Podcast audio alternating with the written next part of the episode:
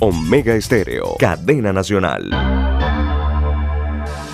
Presentamos a primera hora. A primera hora, los titulares. Los titulares de las noticias más importantes de hoy.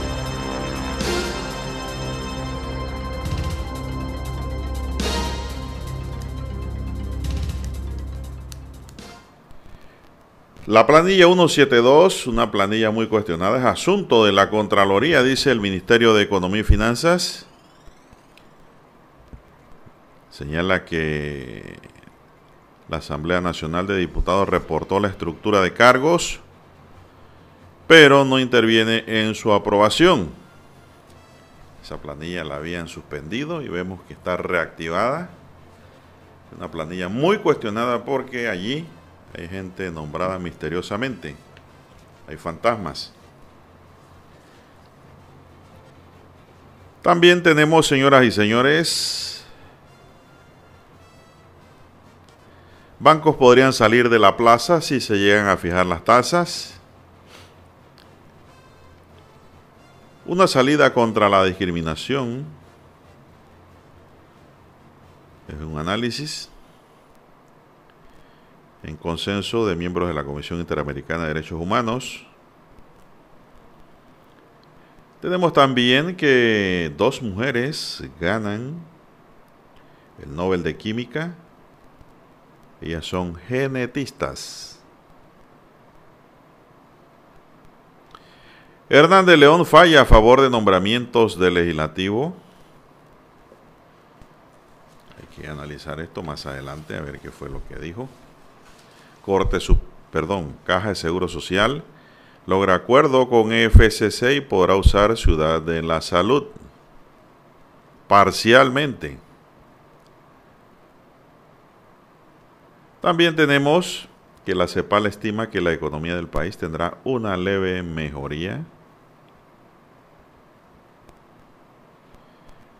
También se hablan de los temas abordados por el consejero de Estados Unidos. Protestas ante la Corte Suprema de Justicia, una multitudinaria protesta se dio de panameños que rechazan la unión civil igualitaria. Esto se dio en las escalinatas de la Corte Suprema de Justicia. Allí fue un escenario para gente que se opone aquí en Panamá se reconozca legalmente la unión civil entre personas del mismo sexo, es decir, la unión homosexual. La Corte pues debe resolver una demanda de inconstitucionalidad que hay en contra del Código de la Familia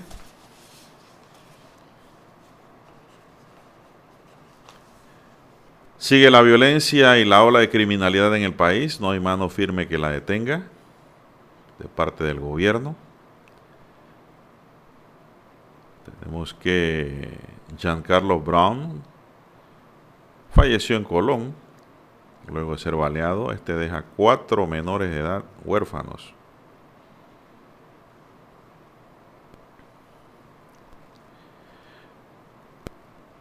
También amigos y amigas honrarán a la patria con desfiles de archivo, dice aquí una nota.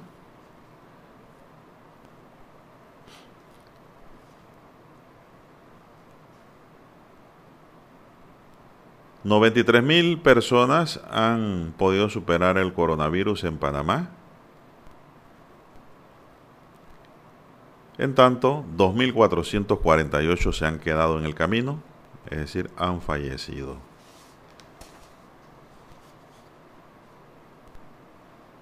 También tenemos que la policía dio con un criminal que mató a uno en Pacora y se fue a esconder a la provincia de Chiriquí, pero de allá lo sacaron esposado. Bien, amigos y amigas, estos son solamente titulares. En breve regresaremos con los detalles de estas y otras noticias.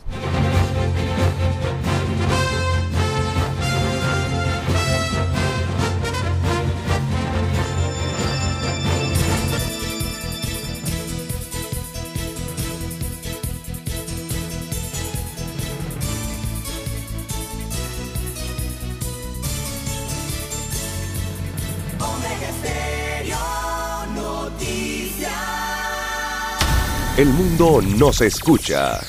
www.omegastereo.com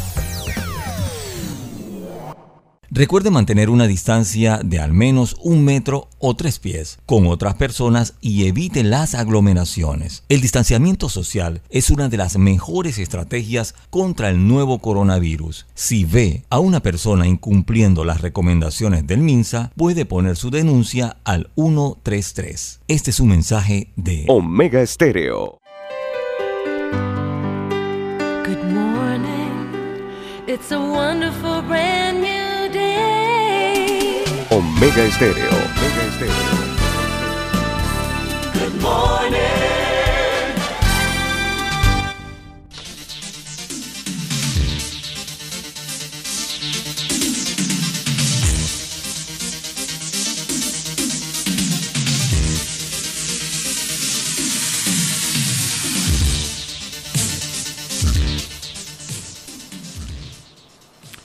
Bien amigos y amigas, muy buenos días. Hoy es jueves 8 de octubre del año 2020. Dani Araúz está detrás del cristal empañado por el frío. No se logra ver de este lado. Una capa de hielo en el cristal que separa la cabina de transmisión con la cabina de noticias. Apenas se ve una silueta detrás del vidrio que se mueve allá como un fantasma, pero ese es Dani, que está detrás del cristal en el tablero de controles. En la mesa informativa le saluda Juan de Dios Hernández Sanjur para presentarles las noticias, los comentarios y los análisis de lo que pasa en Panamá y el mundo. En dos horas de información, más adelante con el apoyo de don César Lara Rosa. Así es. Iniciamos esta jornada como todos los días con mucha fe y devoción, agradeciendo a Dios Todopoderoso por la gran oportunidad que nos brinda hoy de poder compartir esta nueva mañana, de poder llegar a sus hogares, acompañarles en sus vehículos y en su puesto de trabajo y donde quiera que usted se encuentre, pidiéndole a Él, sabio hacedor del mundo, Salud, divino tesoro. No tiene precio la buena salud. Y las enfermedades sí son caras. Los precios allí están definidos. Muy caro. Así que hay que cuidarse, pedirle a Dios con fe, salud. Hay que alimentarse de la mejor manera posible. No solo coma arroz. Evite las frituras No es que no la vaya a comer, sí la va a comer, pero evítela al máximo y cuando la coma, no coma mucho, no coma tanta grasa, que eso es lo que realmente produce un aumento de los triglicéridos, los ácidos grasos, en fin, y al final de la historia las venas, arterias, y cualquier otro ramal de la comunicación sanguínea interna del ser humano se obstruyen. Consejo sano. Trate de comer todo de manera hervida o sancochado, como le dicen que es la mejor forma de alimentarse. Coma muchas frutas, vegetales. Hay mucha fruta en esta época. La piña en Panamá está barata, está muy buena hay piñas de todo tamaño, inclusive he visto hasta 3 por un dólar. Hay mucha producción de piña y la piña es muy buena para el organismo, lo mismo que el guineo, el banano. Son frutas que hay bastante, la papaya. Trate todos los días comer estas frutas para su salud. De vez en cuando su limonada. Limonada todos los días no es bueno no es bueno para el hígado todos los días. De vez en cuando, una o dos veces por semana, un poquito de limonada, no cae mal. Pedimos para todos, aparte de la salud, seguridad y protección ante tantos peligros que nos acechan, tantos peligros que nos rodean. Pedimos también, dentro del paquete, sabiduría y mucha fe. Dígame usted si estos cuatro elementos esenciales no son excelentes para el buen vivir. Me parece que sí. Pueden haber otros, pero estos son los básicos. Mi línea directa de comunicación es el doble seis catorce catorce cuarenta y cinco. Allí me pueden escribir. Es mi línea directa de WhatsApp. Doble seis catorce catorce cuarenta y cinco para cualquier información que nos quiera suministrar, buena, cualquier aporte, consultas, preguntas, interrogantes, pues, del mundo jurídico, por supuesto, que es en donde nos eh, desenvolvemos siempre estamos anuentes con nuestros queridos y amigos oyentes a dar una respuesta ante una preocupación. Entonces, Lara está en el Twitter, allí, en redes sociales. Lara, ¿cuál es su cuenta? Muy buenos días. Bien, estamos en las redes sociales de Twitter y también en Instagram en arroba César Lara R. Arroba César R es mi cuenta en la red social Twitter. Allí puede enviar sus mensajes, sus comentarios, denuncias, fotodenuncias, también el reporte del tráfico temprano por la mañana. Recuerde la cuenta arroba César Lara R, todos esos incidentes, bueno, ya los accidentes lamentablemente. Lo que usted se encuentra en la vía, usted lo puede reportar allí, le sirve de información al resto de los conductores. Buenos días, don Daniel, a usted, don Juan de Dios, a todos los amigos oyentes aquí a nivel de la República de Panamá y los que están fuera de fronteras también conectados a través de la magia del ciberespacio. bueno, muy bien, gracias. El 2020 podría cerrar con unas 4.000 muertes por COVID-19. Son las estimaciones que ya se empiezan a hacer. Los datos generales de ayer reportan 698 casos nuevos. No bajan esos números. ¿eh? Al contrario, quieren subir hacia el 7, hacia los 700. Hay 117.300 casos totales registrados oficialmente. Para mí tiene que haber mucho más. Pero estos son los que están registrados. Pues. Hay cifras oscuras también en todas las estadísticas, señoras y señores. Pero esta es la que hay oficialmente. Se han reportado 8 defunciones en las últimas 24 horas. 8 defunciones más ayer para un total de 2.448. 2.448 defunciones. Mire que ya las estadísticas hablan de 4.000, quiere decir que faltan 1.500 Lara aproximadamente. Y tanto, 1.562 para llegar a esas 4.000 cerrando el año 2020. Yo espero que esto esté equivocado y estos estadistas estén fuera de orden, Lara. Y que ese número no llegue allá. También tenemos que la letalidad está en 2.1%. 2.1%. Se hicieron 6.215 pruebas, Lara. Bastante, ¿eh? 6.215 pruebas para un total de 698 casos. La positividad de las pruebas está en 11.2%. 11.2%. Así es. La fuente de la información es el Ministerio de Salud. ¿Tiene algo usted más que agregar a estos números? A estos, la cantidad de resultados. Juan de Dios, ¿cuánto es? ¿2000? 8. No, del total, 2.400. 48. 48. Saco una tablita aquí rapidito. Eh, se está solamente a 690 fallecimientos de llegar a los 3.138. ¿Y por qué le digo 3.138? Exactamente, ¿por qué?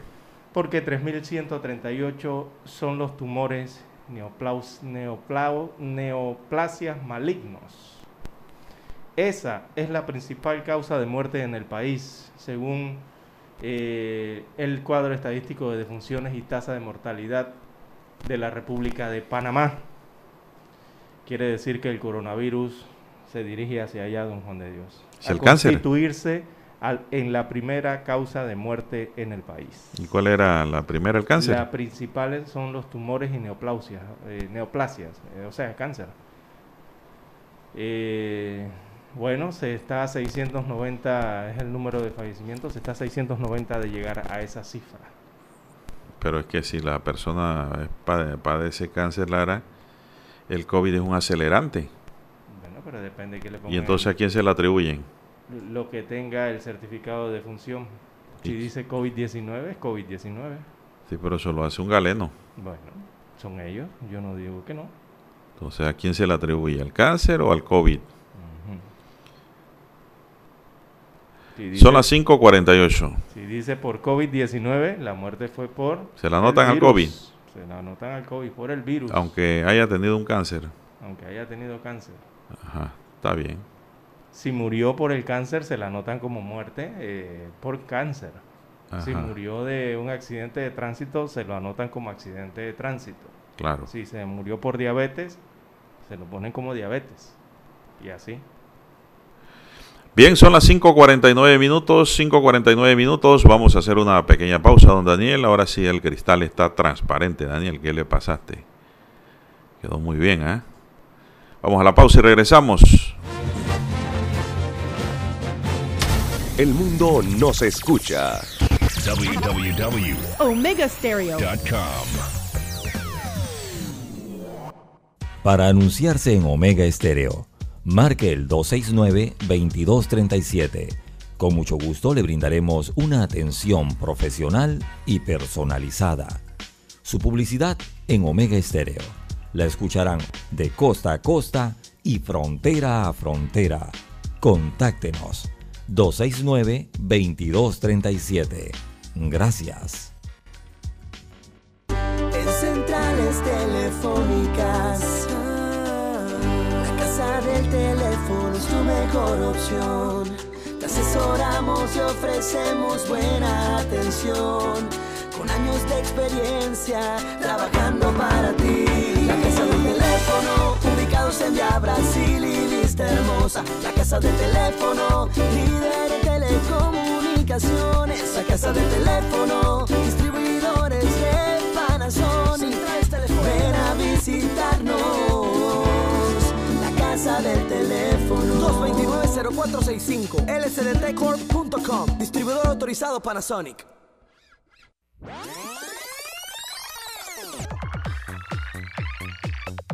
Omega Stereo tiene una nueva app. Descárgala en Play Store y App Store totalmente gratis. Escucha Omega Stereo las 24 horas donde estés con nuestra aplicación 100% renovada.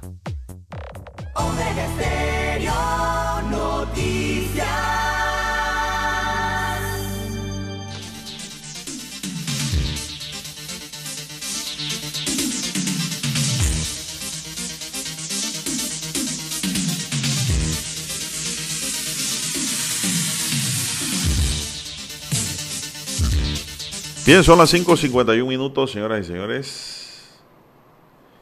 5.58 minutos. Vuelve el tema, Lara, en la planilla 172. La Asamblea Nacional.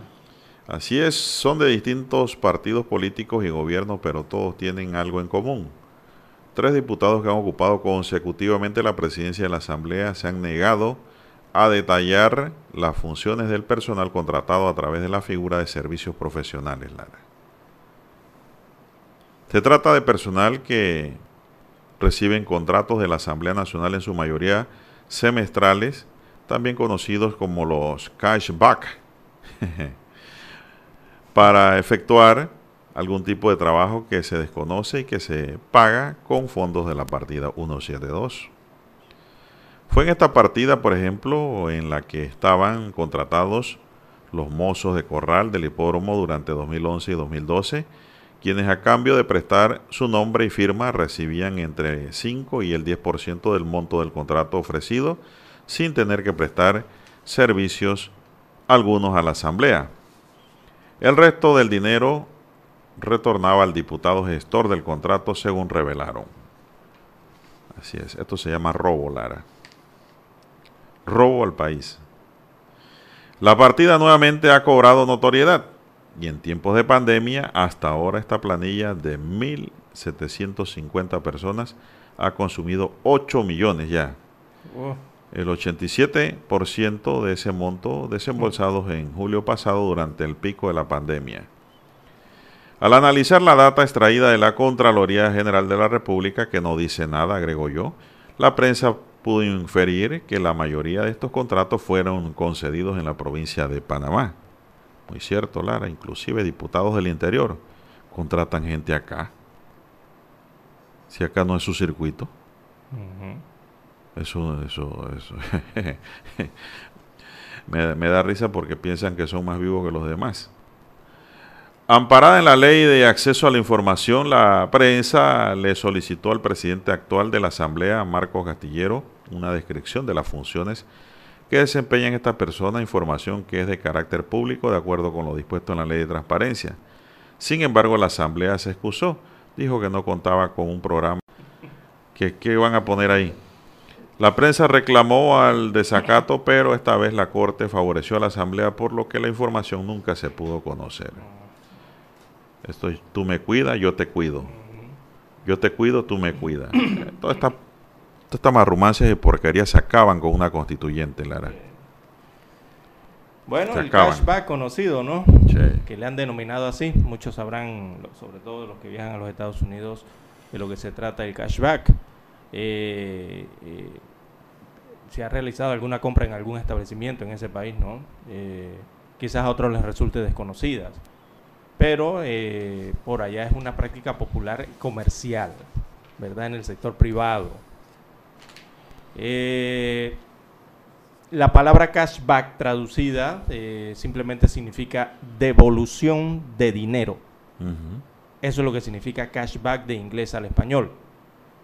Eh, pero muchas veces, bueno, eso la confunden, ¿no? Con las tarjetas de crédito, pero no es así. Devolución de Es- efectivo. es devolución de efectivo. ¿Y qué es lo que ocurre?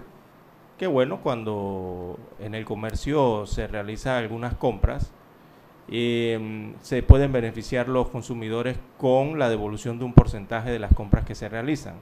Eh, así funciona el cashback, ¿no? Muy sencillo. Por ejemplo, al hacer eh, la compra en, no sé, en un supermercado, el dependiente del mismo le va a ofrecer a usted la posibilidad de pagar más dinero y devolverle la cantidad pagada de más, pero en efectivo. Es decir, per- esa forma permite utilizar la caja de un supermercado, por ejemplo, para sacar dinero como si usted estuviese frente a un cajero automático de su entidad bancaria. Así que así funciona el cashback, por lo menos a nivel comercial. Eh, acá le denominan a esa planilla cashback. ¿Por qué será? No entendí esa parte Aquí comercial. tienen de caja menuda. No entendí esa parte comercial, a ver si le explica mejor.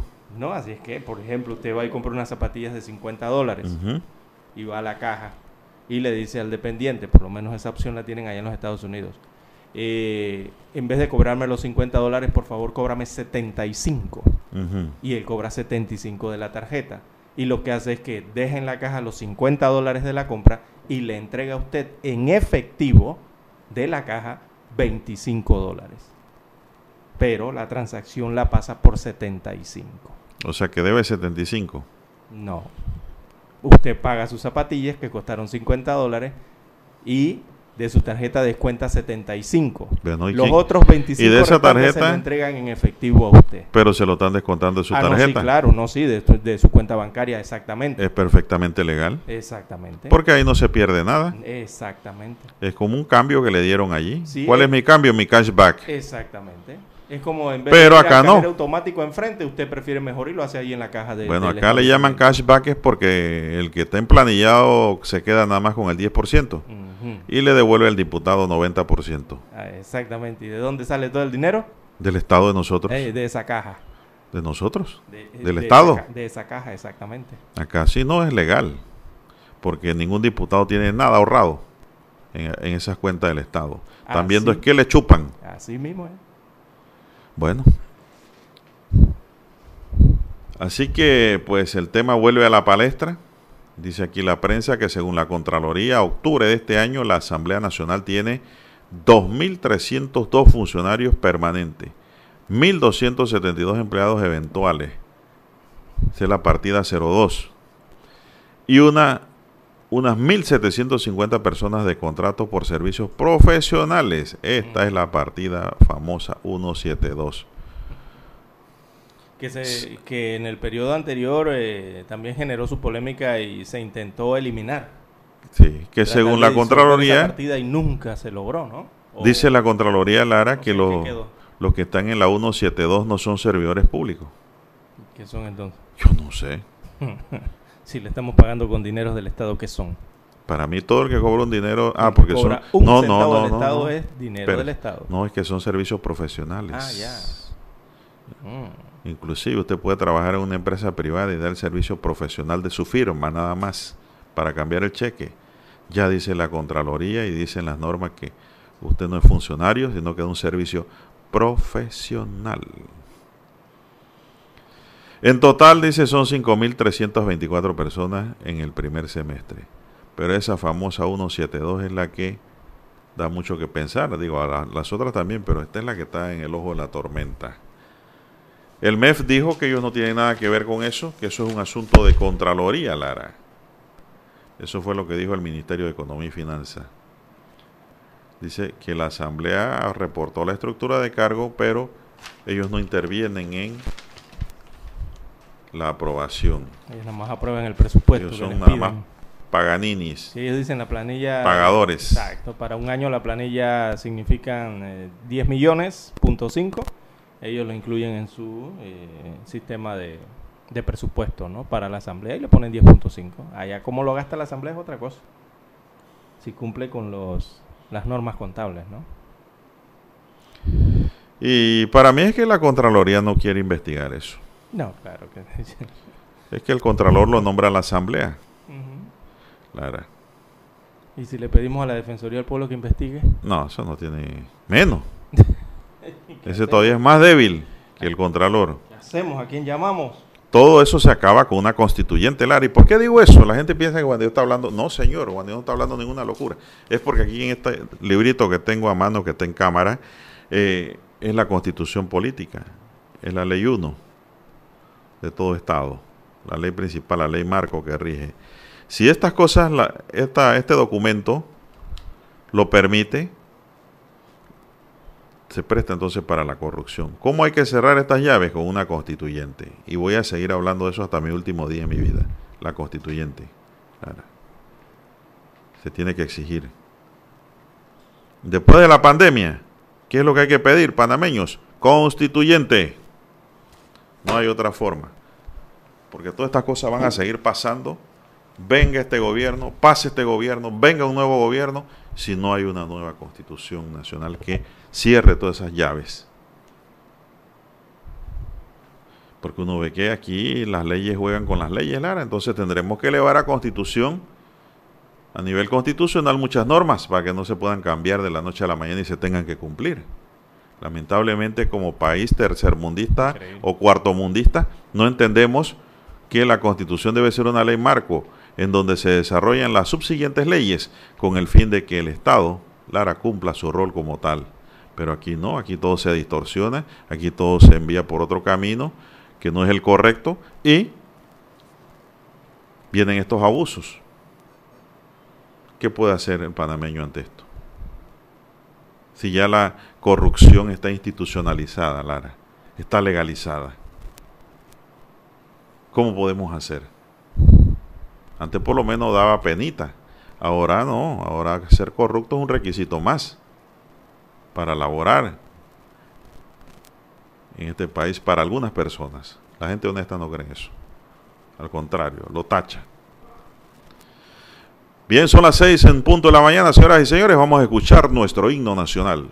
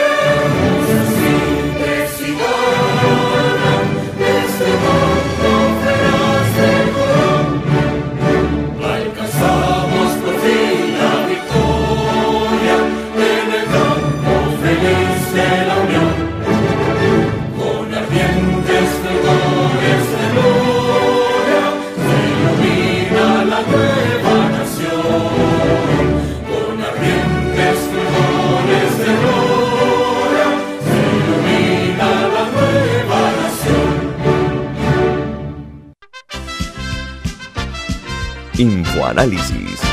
De lunes a viernes, de 7 y 30 a 8 y 30 de la mañana por los 107.3 FM de Omega Estéreo. Con Guillermo Antonio Adames, Rubén Darío Murgas y Milton Enríquez. Infoanálisis. El programa para gente inteligente como usted.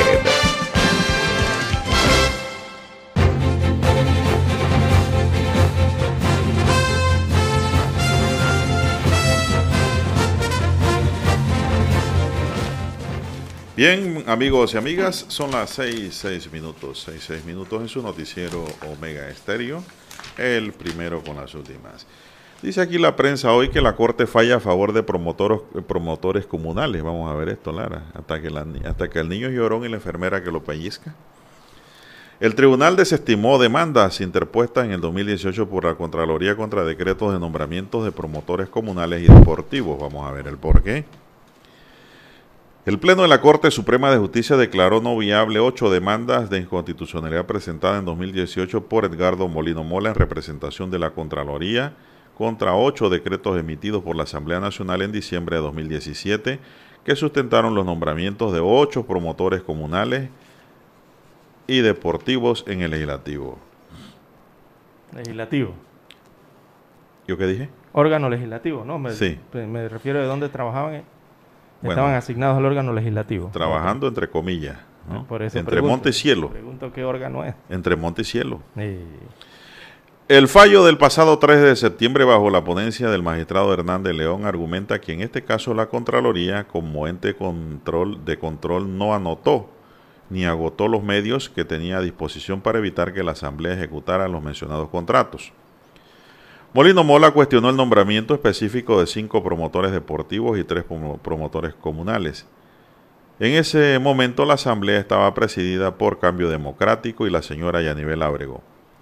El fallo precisa también que el acto impugnado, es decir, las contrataciones realizadas, pudieron haber sido objetadas por la Contraloría como ente de control en esta materia y que en esa entidad tenía los mecanismos necesarios para evitar que dichos nombramientos fueran efectivos.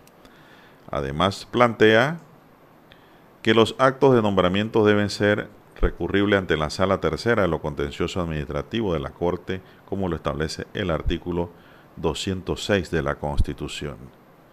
Es claro que la Contraloría conocía que contaba con los instrumentos o formas para evitar que lo, lo atacado, los decretos, surtieran los efectos que ahora sirven de sustento a la presente causa, se lee en el documento. En la sentencia se recalca además que la Contraloría primero debió agotar sus propios mecanismos para luego acudir a la jurisdicción constitucional, a la sala tercera, no ante el Pleno. ¿ah?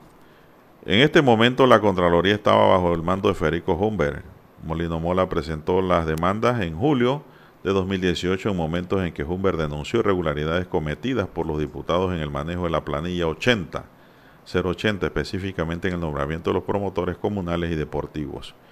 Esto luego de que una investigación de este medio dejara al descubierto las anomalías y el millonario gasto en contratos y planillas secretas a espaldas de la ciudadanía.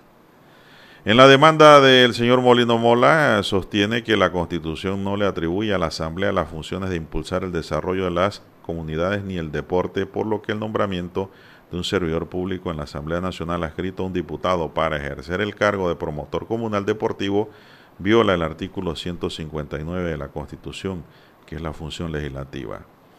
En la demanda también se explica que la Asamblea no está destinada a realizar eh, funciones de organización y orientación de la comunidad para la identificación y atención de sus problemas o necesidades. Tampoco debe hacer trabajo de organización y práctica de varios deportes, por lo que la partida 080 no puede usarse para gastos de salario. Nada de eso fue tomado en cuenta por el fallo. Por esos días, Humbert también denunció a un grupo de diputados por el uso irregular de planillas del legislativo.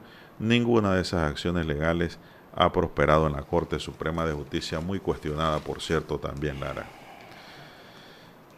El tema de la transparencia que debe haber, ¿no? En cuanto al tema de las planillas. Este es otro número de planilla, la 080, eh, que también está en la Asamblea Nacional. Eh, recordemos que se dieron por varios años atrás eh, una situación de exigencia ¿no? por parte de los medios de comunicación y de la ciudadanía en general de que los diputados publicaran o que la Asamblea Nacional publicara el gasto de sus planillas, tanto esa 080 como la 172 y otras más que tienen para hacer contrataciones en planillas. Bueno, lo que quiere decir este fallo, Lara, millones de, de- explicando un poquito, de dólares, ¿no?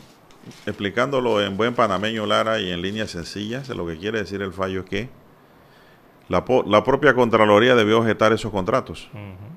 Es decir, promotores comunales, no, yo no puedo Eso pasar se ese puede. contrato porque ustedes no son entes No deportivos. Exacto. Y comunitarios no, porque ustedes no son de, del INADE, ni del MIDES, ni ninguna organización gubernamental que tienda a desarrollar los programas comunitarios. O sea, debió objetar esos contratos y no admitirlo. Es lo que quiere decir el fallo de la Corte, Lara. Sí. Por eso lo decretaron no viable. En el periodo en que se No agotaron esas vías. en el periodo que se realizaron las contrataciones. Eh, ¿Esas contrataciones eh, fueron en qué periodo? 2010, antes del 2018. Antes del 2018. Sí. Bueno, era otra administración gubernamental. Sí, sí, era Humber cuando era Contralor. Eh, él demandó Sí, él demandó. lo que quizás hicieron los anteriores. Él demandó fue los contratos. Cuando dice la, la Corte que ellos tienen el mecanismo para rechazar ese tipo de contratos. Así es. Y no lo agotaron.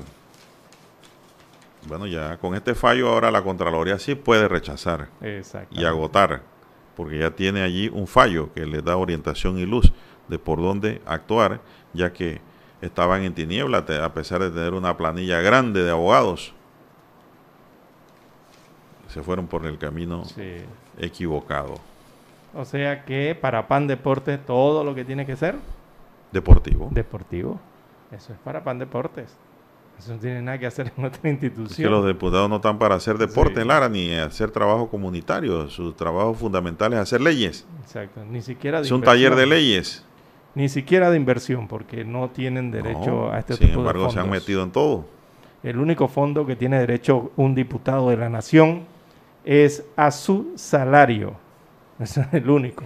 De ahí para allá no tiene, eh, según las normas nacionales, eh, eh, no puede ejecutar otro tipo de, de recursos, ¿no? Pero bueno, vemos en la Asamblea año tras año que todas, ocurren todas estas sorpresas. Siempre nos sorprenden, todos los años, ¿no?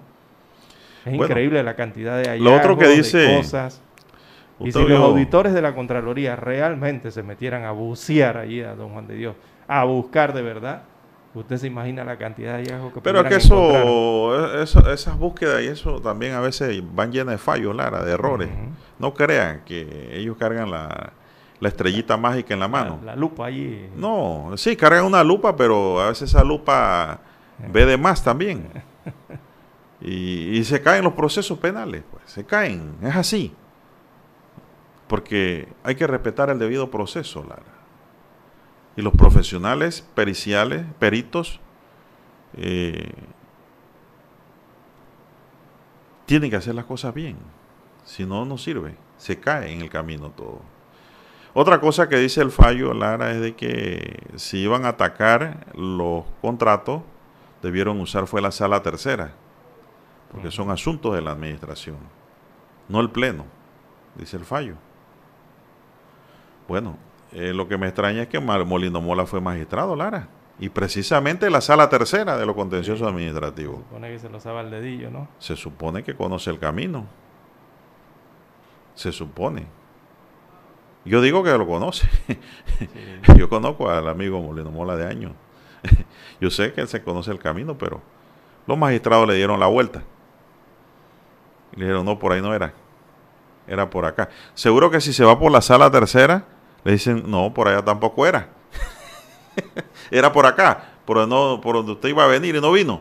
Mm, Ah, bueno. y entonces, Cuando usted le quieran dar la vuelta a Lara, créame que se la dan. el judicial y el legislativo. Son las 6:15 minutos, es el momento de una pausa y regresamos.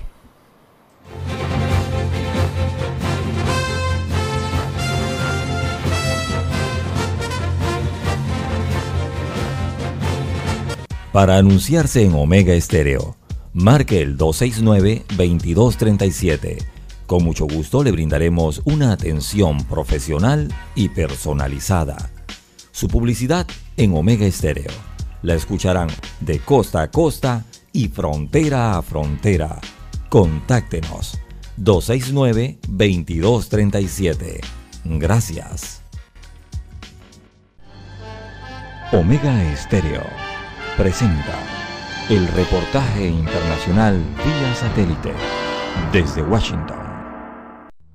En un hecho sin precedentes en El Salvador, el presidente Nayib Bukele atrasó el pago del salario del mes de septiembre a más de 3.000 empleados del Congreso, a los parlamentarios y a sus asesores. La medida se aplicó para presionar para que el Parlamento aprobara más deuda. El presidente del Congreso, Mario Ponce, dijo que esta acción ha sido un capricho. Autoridades que de alguna manera, eh, bajo caprichos políticos, atentan contra la institucionalidad. Por su parte, la comisionada Carolina Recinos, jefe de operaciones del gabinete de gobierno del presidente Bukele dijo que la situación se origina debido a la caída de la economía por la crisis sanitaria. Aquí no cabe la palabra capricho, aquí no cabe la palabra enfrentamiento, sino realidades. Uno no puede asegurar lo que no le consta. Los ingresos del, del gobierno, igual que en todos los países del mundo, tienen que ser delicadamente orientados. El gobierno se comprometió desde este miércoles a pagar el salario a los empleados del Parlamento y a los diputados, pero aún no solventa el descontento con los alcaldes a quienes les adeuda el 10% de los ingresos corrientes que por ley les corresponde.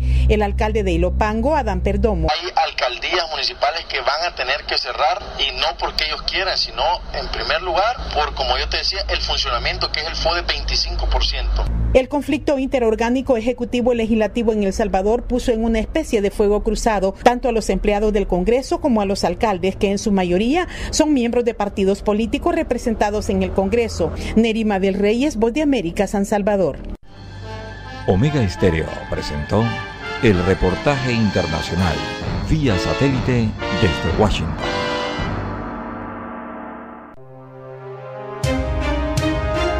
La cadena nacional Omega Estéreo te recomienda tomar en cuenta estas indicaciones. Les habla Rubén Darío Murgas Torraza para recordarles que nadie tiene un doctorado en el coronavirus y todos tenemos que hacer nuestra parte. Lo más importante es no salir y observar las reglas de oro de esta terrible enfermedad para el mundo, que son no salir, quedarse en casa y no contaminar.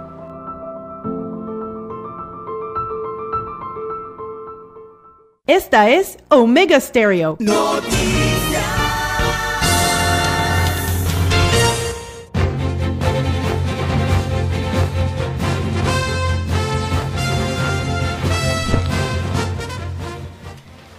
Bien, las 6.19, 6.19 minutos de la mañana en todo el territorio nacional. Bien, eh, don Juan de Dios, el tiempo para hoy rapidito. El Caribe entonces esperan cielos parciales nublados, episodios lluviosos con eventos de precipitaciones y actividad eléctrica sobre la costa arriba de Colón. También la comarca Gunayala. Para la tarde hay previsto chaparrones con actividad eléctrica aislada sobre Colón, Gunayala, sobre sector norte de Veraguas, comarca Navebuglé, Bocas del Toro. En la noche, lluvias ligeras se esperan para el Caribe. Acá en el Pacífico, en la mañana, cielos parcial nublados, episodios nubosos con eventos de precipitaciones y actividad eléctrica sobre el sector insular del Golfo, allá las islas, eh, y también en la bahía de Panamá. La cordillera de Darién también va a presentar esta condición. Para la tarde se esperan aguaceros acompañados de actividad eléctrica sobre el Golfo y la bahía de Panamá, las costas y cordilleras de Darién y de el sector de Panamá Este, sobre Panamá Norte, Centro y alrededores, también sobre las cordilleras de Panamá Oeste y Coclé, sobre Veraguas y Azuero, todo eso está incluido para estos aguaceros que vendrán acompañados con actividad eléctrica. Eh, sobre Chiriquí, la comarca Navebuglé. Para la noche entonces se esperan algunas lluvias ligeras intermitentes. Así va a estar el estado del tiempo para hoy. Bueno, se espera lo mismo aguaceros que los pueden sorprender en horas eh, del día o de la noche en casi todas las provincias. Bien, las 6.21, 6.21 minutos eh, de la mañana en todo el territorio nacional. ¿Qué más tenemos, don Juan de Dios? Bueno, dice aquí un oyente que el pueblo es el que escoge siempre a los corruptos. Sí, pero al pueblo hay que hacerle el camino. Por eso es que hay que buscarle otro camino siempre, Lara. Y con ese fin, pues, es que yo hablo de una constituyente. Para que no haya espacio a que se equivoquen. Porque de lo contrario se pueden equivocar por acción o por omisión. Por acción cuando caen en el clientelismo que los enamoran con una hoja de zinc y dos libras de arroz. Y por omisión cuando desconocen realmente lo que deben escoger o a quién deben escoger. Y es mejor ararle el camino para que el país prospere de una manera distinta. Es mi punto de vista. Para el oyente que me escribió. Claro, el pueblo se equivoca, claro que se equivoca. Por, ¿Por qué? Porque todo el pueblo no tiene la misma preparación. No la tienen. Lógicamente que va a haber eh, unos que saben más y otros que saben menos. Y eso es así, en todos lados. Entonces, el deber del Estado, tomando en cuenta que el Estado somos todos, el Estado no es el gobierno, hay que arar un buen camino para crear realmente las condiciones adecuadas para que el pueblo escoja al mejor dentro de los mejores. Con eso lo, le digo todo. No haya espacio para gente corrupta. Bueno, y también eh, ir trabajando en el tema de los métodos, ¿verdad?, que se utilizan para las contrataciones y la ejecución o gestiones de los recursos del Estado. en eso entran las planillas. Eh, más el tema de transparencia, ¿no? Eh, que por cierto la, la, gente ha aprendido en muy pocos años rápidamente a exigir, a exigir transparencia, a exigir, pedir rendición de cuentas, que es lo que hay que pedirle al Estado o quienes están administrando el Estado, y eh, poder distinguir de esa forma entonces de la, la, verdadera corrupción dentro de toda la información que se puede obtener.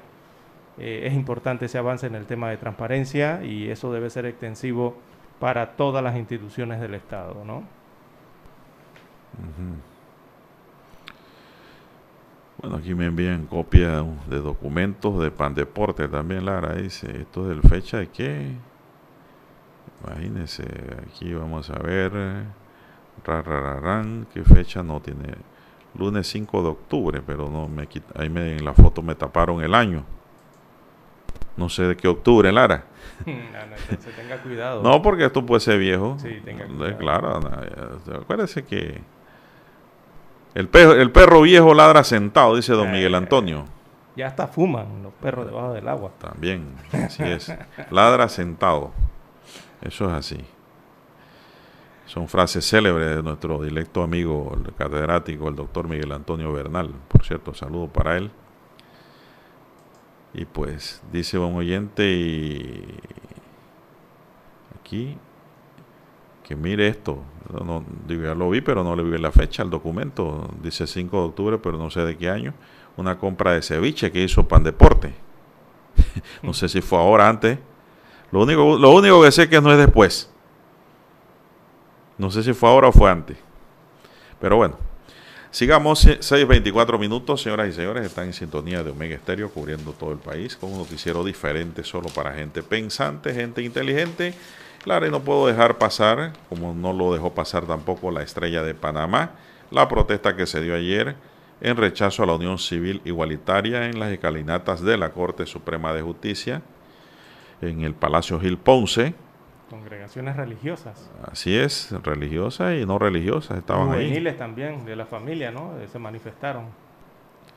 Así es, se manifestaron en un escenario, una protesta de personas que se oponen a que en Panamá, en Panamá se reconozca legalmente la unión civil entre personas del mismo sexo.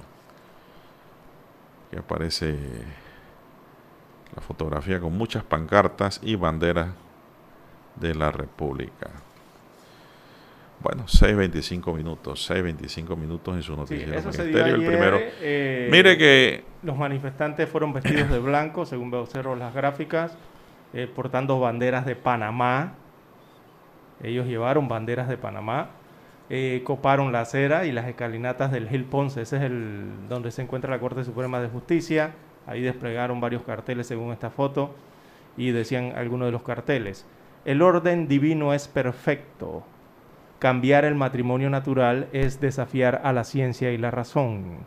Queremos una nación bendecida, no maldecida. Hombre y mujer no es discriminación, derecho natural, decían algunas de las pancartas entonces que portaban los manifestantes ayer y muchos de esos manifestantes, bueno, pertenecen a parte de las iglesias eh, aquí en la República de Panamá y ellos... Eh, Católicos y evangélicos. Exacto, algunas congregaciones religiosas. Yo diría que todas, la eh, que estaban aquí y en el unísono las iglesias de Panamá han rechazado las manifestaciones de esta Comisión Interamericana de Derechos Humanos y de la Relatoría de la ONU, que bien le viene sugiriendo a, a, la Corte Suprema de Justicia de la República de Panamá fallar a favor del llamado matrimonio igualatorio. ¿Por qué usted es igualatorio, si es igualitario? aquí le estoy leyendo lo que están diciendo, eh, lo, que señala un medio que dice que es igualatorio. Ahora bien, eh, eh, puede ser matrimonio homosexual o lésbico, igualatorio o gay o, como se pero, pero, pero es, lo mismo. Sí, es la misma cosa.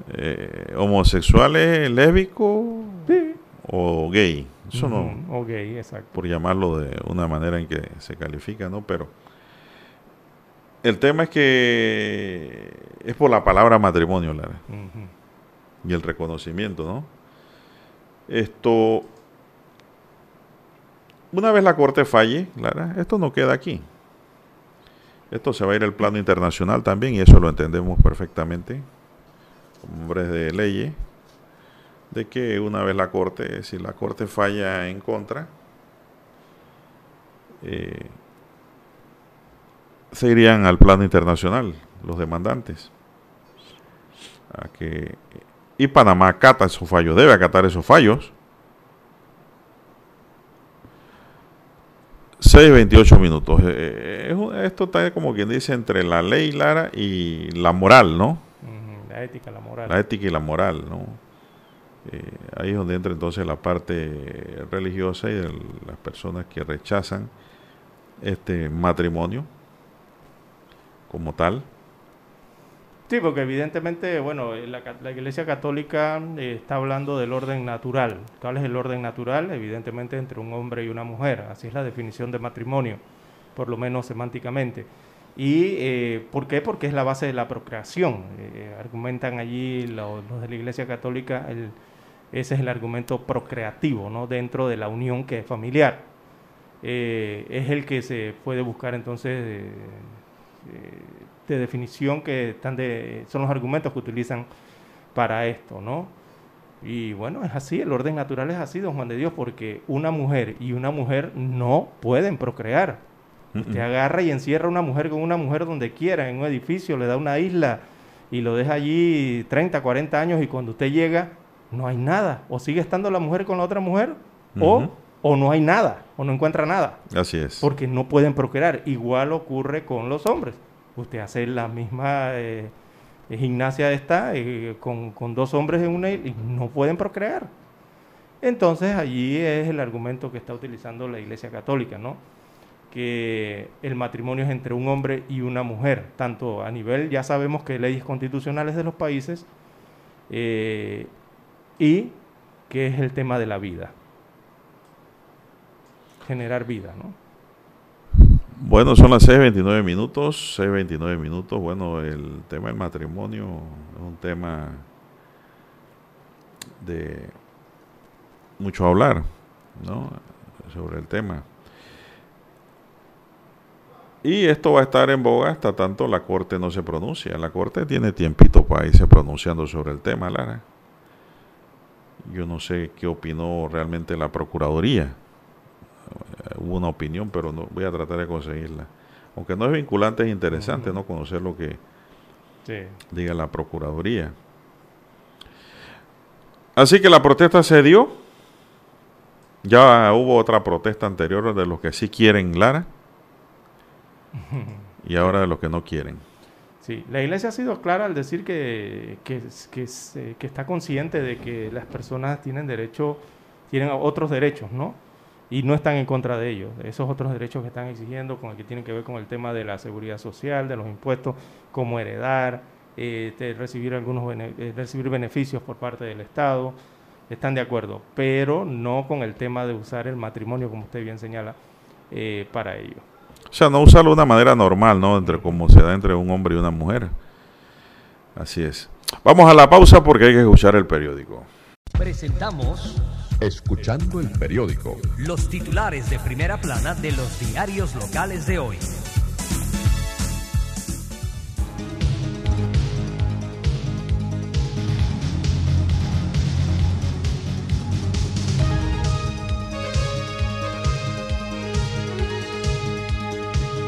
Bien, amigos oyentes, el diario La Prensa titula para hoy, Ministerio de Economía y Finanzas, la planilla 172 es asunto de la Contraloría. Es lo que dice el Ministerio de Economía y Finanzas.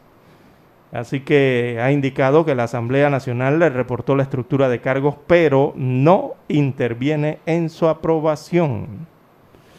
Esto ante la negativa de la Asamblea Nacional de facilitar las funciones de 1.750 personas que contrató entre mayo y septiembre del año pasado por 8 millones de dólares. Esto a través de la partida 172, que ampara los contratos por servicios profesionales, que es una vieja práctica.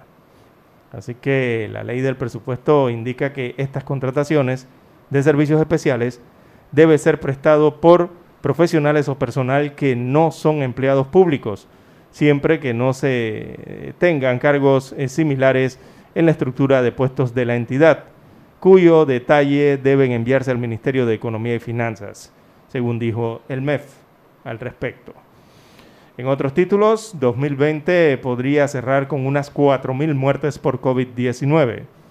Esas son las proyecciones que indican que el país cerraría este año con un total de 4.000 o 4.500 muertes por COVID-19. El Ministerio de Salud reportó ayer ocho decesos más de pacientes afectados por la enfermedad en las últimas 24 horas. Esto para un total de 2.448 fallecimientos a lo largo de la pandemia. Además hubo 698 casos nuevos, 698 positivos nuevos. Es el tema que tiene hoy en página 4A el diario La Prensa, que incluye también las estadísticas del COVID-19. Se las damos a continuación. Según los datos generales del diario La Prensa, hay 6.000, perdón, 698 casos nuevos reportados ayer, 117.300 casos totales, ese es el acumulado en la pandemia, eh, 8 fallecimientos o defunciones nuevas se registraron en las últimas 24 horas, también eh, 2.448 son las defunciones totales, 2.1% es la letalidad marcada, 6.215 pruebas se realizaron en el día y hubo 11.2% de positividad de esas pruebas. O sea, ese 11.2% fueron los 698 casos nuevos. En otros títulos, para la mañana de hoy del diario La Prensa, en portada, Caja del Seguro Social gestiona al menos 305 millones de dólares para cubrir caída de ingresos del IBM, de ese programa de riesgo. Así que la entidad busca transferir 257 millones de dólares del programa de administración y 48 millones de dólares de un fideicomiso del Banco Nacional de Panamá para compensar la caída de ingresos de este año del IBM. Además, evalúa el uso de otros 250 millones de dólares del fideicomiso. Aquí ya se habla del Fondo de Ahorro de Panamá. En otros títulos para la mañana de hoy del diario La Prensa aparece fotografía de Hernán de León, dice que falla a favor de nombramientos del legislativo. Se refieren a uno de los magistrados de la Corte Suprema de Justicia. También Parques, eh, La Amistad y Barú pierden valiosos bosques. Hay un reporte especial. Los bancos podrían salir de la plaza si se fijan tasas. Destaca la información económica y de finanzas que la eventual imposición de topes a las tasas de interés, como plantea un proyecto de ley, podría suponer la salida de la plaza de bancos de capital extranjero, según la Asociación Bancaria de Panamá. También presenta hoy un análisis el diario La Prensa que lo titula Una salida contra la discriminación. Destaca este análisis que un consenso de los miembros de la Comisión Interamericana de los Derechos Humanos anticipa que pasaría, qué pasaría si la Corte de Panamá declara que el matrimonio igualatorio no es constitucional y los afectados acudieran ante el Sistema Interamericano de Protección de los Derechos Humanos. Es lo que dije. Si Panamá no pone fin a esta discriminación, dice el rotativo, todo parece indicar que el Sistema Interamericano de Protección de los Derechos Humanos hará el reconocimiento de este derecho para Panamá. O sea, se decidiría, se tomaría una decisión supuestamente eh, fuera de fronteras. Sí, pero Panamá también tendría derecho a alegar allí y a presentar sus pruebas del porqué del fallo, porque demandarían el fallo. Así es. Si lo niegan, pues. Bien, en otros títulos para la mañana de hoy, eh, también viene la sección Vivir Más en el diario La Prensa. Aquí destacan un reporte sobre dos mujeres genetistas que ganan el Premio Nobel de Química, que fue anunciado el día de ayer. En otros títulos, para la mañana de hoy del diario La Prensa, vamos con su fotografía principal. Eh, esta, esta fotografía fue captada entonces en el corregimiento de Ancón. Esto es Ancón, sí. Es la protesta en la Corte Suprema de Justicia. Allí rechazan el matrimonio igualatorio. Eh, se ve en la gráfica entonces a un grupo de manifestantes autodenominados pro familia y organizaciones religiosas que realizaron ayer una protesta frente a la Corte Suprema de Justicia para pedir que en un eventual fallo de los magistrados no reconozca en Panamá el matrimonio igualatorio. La actividad se da seis días después que la organización o las organizaciones que favorecen el reconocimiento de, los, de las personas LGBTI asistieran a la Corte Suprema de Justicia a pedir que se reconozca esta forma legal vigente en varios países del sistema interamericano de derechos humanos.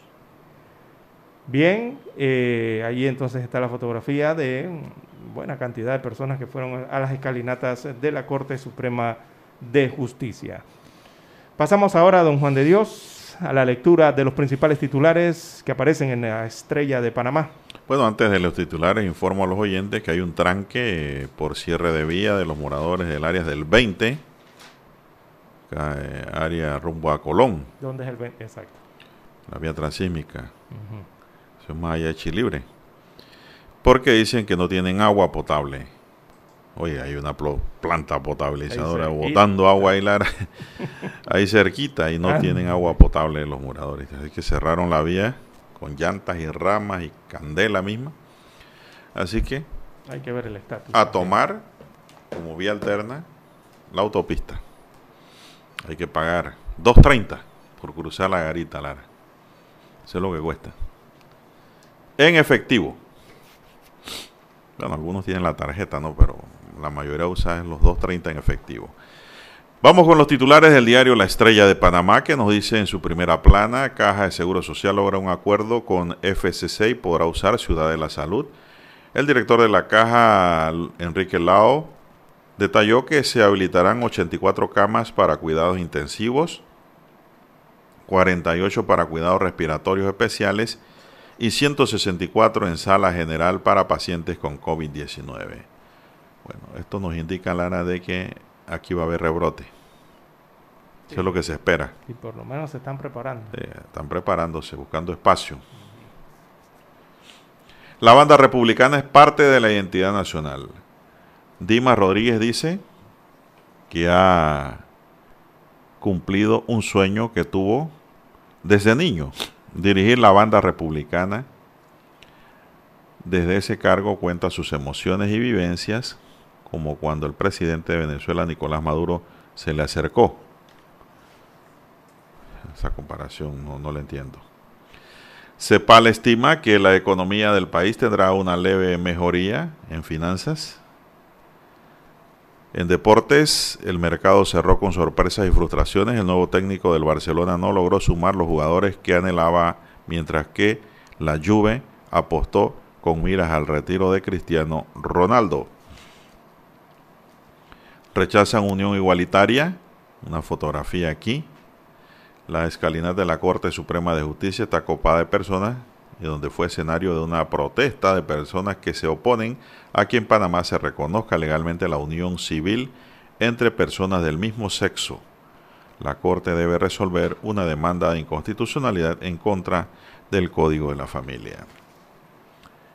También tenemos que los temas abordados por el consejero de Estados Unidos, el lavado de dinero, ciberseguridad y las inversiones de las empresas estadounidenses en Panamá formaron parte de la agenda del consejero de Estados Unidos, eh, Ulrich Brechubi, ¿verdad? ¿Cómo te pronuncia ese apellido, Lara? Tiene muchas H's. Brechus. Ulrich. No, ese es el nombre. Abordó también este tema con el ministro de Economía, con el ministro de Asuntos del Canal y el canciller en una reunión que se dio a puertas cerradas ayer miércoles. Hoy no hay titular de cabellete, Lara, en el diario La Estrella de Panamá. Y concluimos así. Es un nuevo modelo. La lectura, no, hoy no tienen. Eh, la lectura de los titulares de los principales diarios que circulan a nivel nacional. Es el momento de una pausa y regresamos. Hemos presentado Escuchando el periódico. los titulares de primera plana de los diarios locales de hoy. Esta es Omega Estéreo.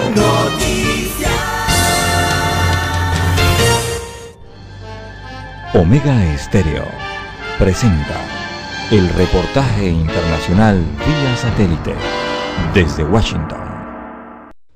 Dos presuntos miembros de la antes notoria célula de toma de rehenes del grupo Estado Islámico, apodada los Beatles por su origen británico, se encuentran en Estados Unidos para ser juzgados, dijeron el miércoles funcionarios estadounidenses. Los dos hombres, Alessandra Amon Coti, de 36 años, y el Shafi el Sheikh, de 32, fueron trasladados el miércoles a Estados Unidos desde Irak, donde permanecieron bajo custodia militar estadounidense durante más de dos años, mientras las autoridades estadounidenses y británicas disputaban su caso. Los dos fueron capturados por las fuerzas kurdas aliadas de Estados Unidos en Siria en 2018, cuando intentaban huir de Siria hacia Turquía. El secretario de Justicia, William Barr, allanó el camino para su traslado después de asegurar a las autoridades británicas en agosto que Estados Unidos no buscaría la pena de muerte contra los dos hombres. Las familias de las cuatro víctimas estadounidenses del grupo, los periodistas Jane Foley y Steven Sotloff y los trabajadores humanitarios Peter Cassin y Kyla Moller dieron la bienvenida a la noticia.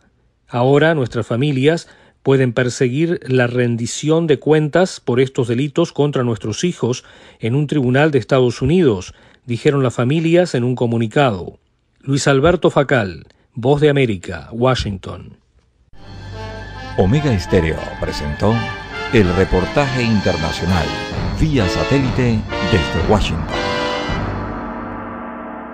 Para anunciarse en Omega Estéreo, marque el 269-2237. Con mucho gusto le brindaremos una atención profesional y personalizada. Su publicidad en Omega Estéreo. La escucharán de costa a costa y frontera a frontera. Contáctenos 269-2237. Gracias. Noticias.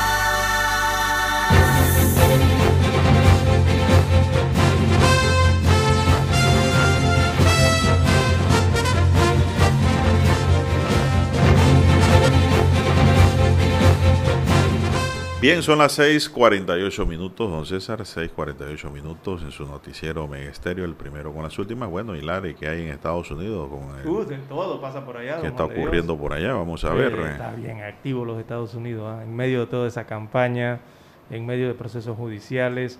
Eh, por ejemplo, a- ayer, en el día, eh, la Corte de Apelaciones de Nueva York ratificó fallo que ordena al presidente Donald Trump a entregar su declaración de impuestos a una fiscalía. Mire usted, andan investigando por allá en Nueva York, en Manhattan, al respecto, ¿no? Así que, bueno, la corte, una de las cortes allá falló en contra de Donald Trump y eh, eso le ordena entonces entregar la documentación.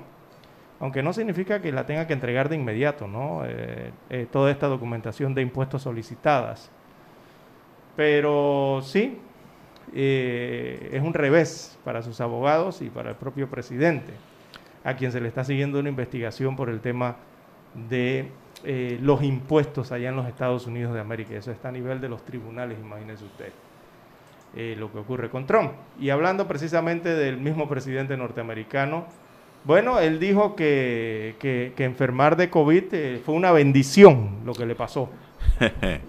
y, puso entonces la terapia a la que se sometió y él dice que esa es la cura, la terapia que, el tratamiento que le brindaron a él en el hospital militar. Eh, se refirió entonces a los resultados que tuvo ese tratamiento y sobre todo eh, haciendo eh, énfasis en el tratamiento experimental que le aplicaron.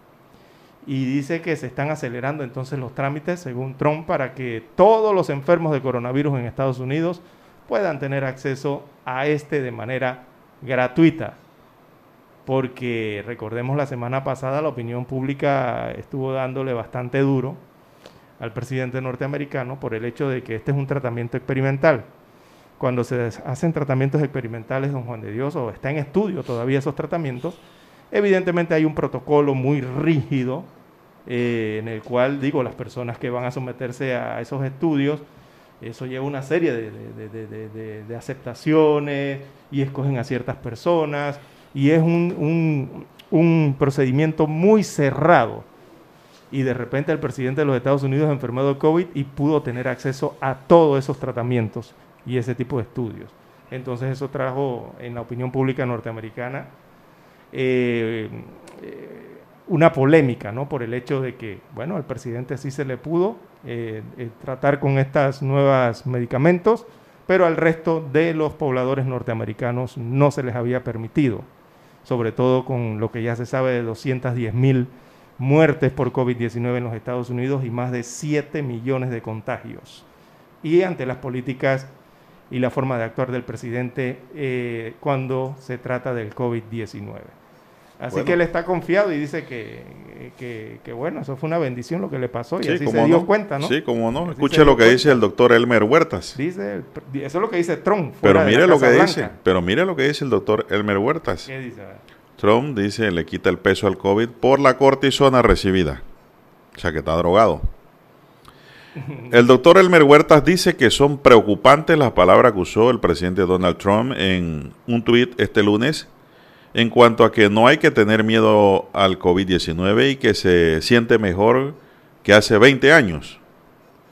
Según el oncólogo y especialista en salud pública, estas declaraciones pueden mostrar euforia e incluso momentos de psicosis provocados por el tratamiento con cortisona que está recibiendo Trump. Exactamente. pocas palabras, él está drogado. Dopado. Está dopado. Por eso que está hablando locura. Eso es lo que está diciendo un médico aquí a CNN en español. Pero bueno, el presidente también habló lo suyo, ¿no? Él dice que se siente perfecto. Dice él. Hay que ver, ¿no? ¿Qué dicen los médicos? Es que la cortisona te altera. Sí. Te altera todo. Así es. Y algo que no, debió suceder es que Trump nunca debió salir a saludar gente. Y, escuche, o sea, adicional a eso hay que sumarle el tema de que le dieron ese cóctel que se llama Regenerón. Ese Regenerón es el que todavía está en etapas de estudio experimental. O sea que si está en etapas de estudio experimental, todavía no se sabe cuáles son sus efectos. Al 100% no se sabe cuáles son sus otros efectos. Y cuidado, pues este es uno de esos efectos. No, es que eso crea efecto, la ¿Eh? cortisona. Bueno, entonces ahí está la situación. ¿eh? La cortisona te pone a ver a elefantes flotar. Por eso es que el que le dan cortisona mejor es que repose. Bueno, eh... por otro lado, Lara, Bueno, mire, dice... Sigue en la Casa Oval sin mascarilla y sin nada. y Ah, bueno, no, está haciendo lo que le da la gana y exponiendo a su séquito, Al de ese- personal. sí, su, su equipo. Y yo creo que el que se pone mascarilla o se echa a un lado lo bota. Ah, imagínense usted pasarle enfrente con mascarilla y le pasa el presidente sin Te mascarilla. bota. Te bota, te despide. Eh, un cable de CNN dice que el ministro del Interior y Justicia de Venezuela, Néstor Reborol, informó este domingo que un avión con siglas norteamericanas que presuntamente era utilizado para el narcotráfico y que habría entrado ilegalmente al espacio aéreo venezolano fue destruido por sus Fuerzas Armadas cerca de la frontera con Colombia. ¿Usted sabía esto?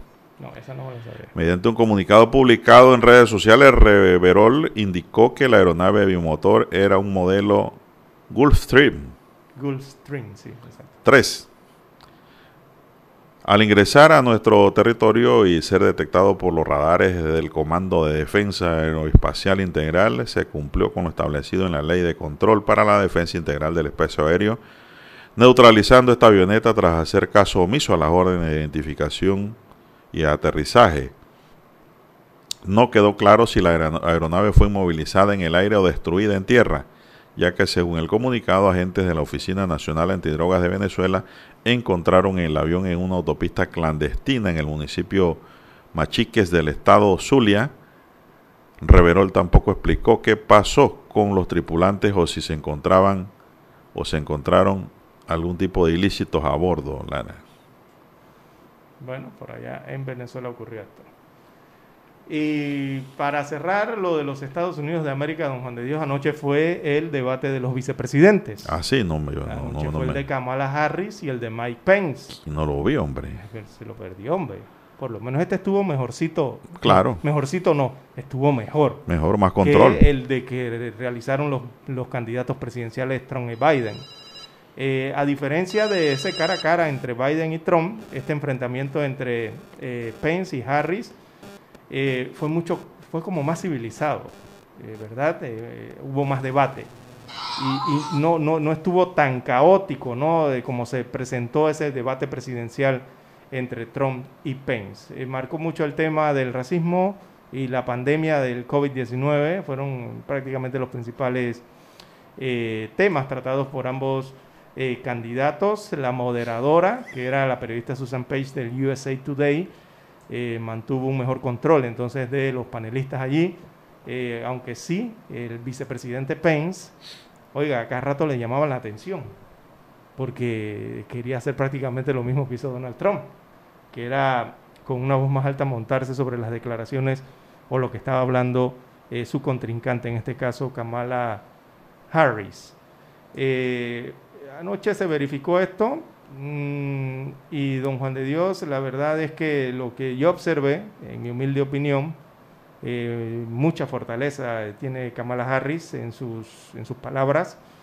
Y para mí, si hubo un vencedor anoche, en este sí puedo decir que venció eh, Kamala Harris, que venció la, la dama que aspira a la vicepresidencia. ¿Y por qué venció? Eh, por el tema de que sí dio más respuestas, argumentó mejor.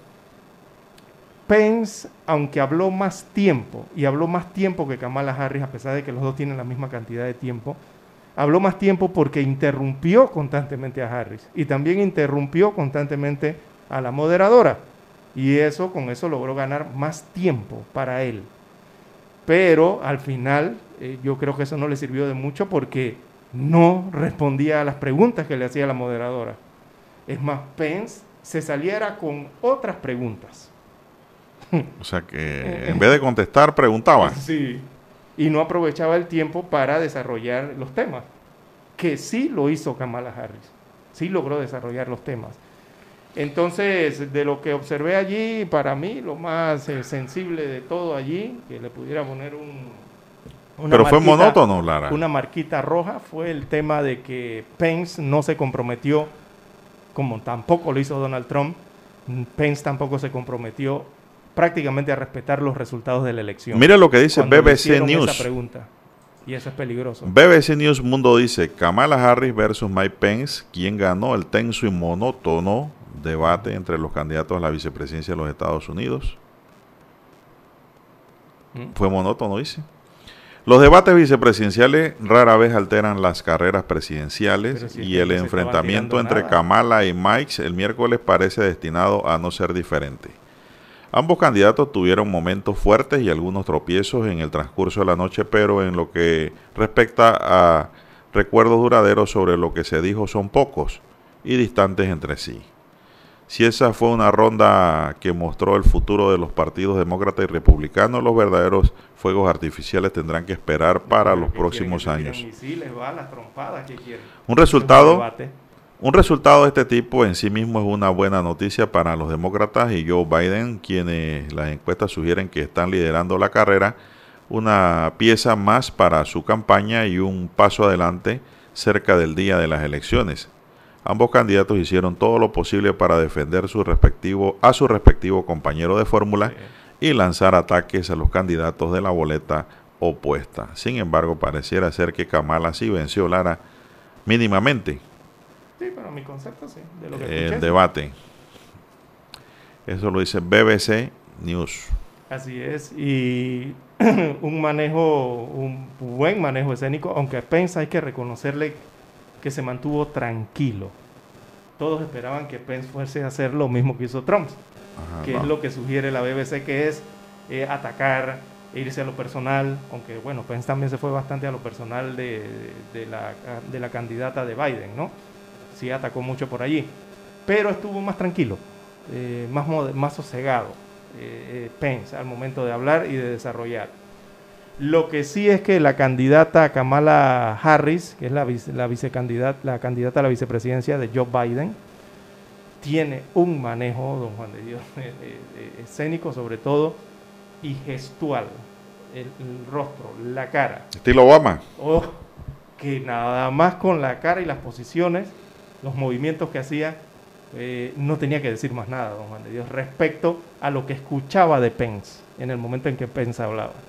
No había que decir más nada. Ah, la negra tiene su tumbao. Exactamente. ¿no? Pare de contar. Él- él no- ella no le tenía que decir, eh, estás, eh, por lo menos, eh, bueno, no voy a entrar en calificaciones, pero simplemente con la mirada, verdaderamente esta señora Kamala Harris acabó con Pence. Nada más con el tema de gestual, de mirada, y si nos vamos al tema de lo que desarrolló en el debate, aún más. Bueno, una mujer muy preparada. Senadora. Sí. O sea que ella no, ella no es una improvisada tampoco. Una mujer preparada para debates y para la política. Bien, señoras y señores, vamos a hacer un alto para eh, irnos a Washington. Regresamos. Esta es Omega Stereo.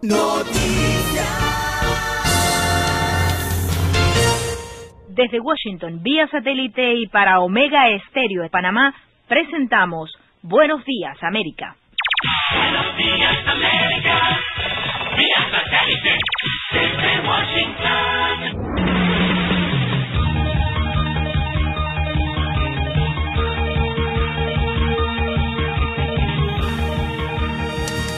Desde Washington les informa Henry Llanos. En medio de grandes expectativas se llevó a cabo el debate de los candidatos a la vicepresidencia de Estados Unidos en la ciudad de Salt Lake City, en Utah. Nos informa Celia Mendoza. El debate vicepresidencial abrió con un directo ataque contra el presidente Donald Trump por su manejo de la pandemia de COVID-19.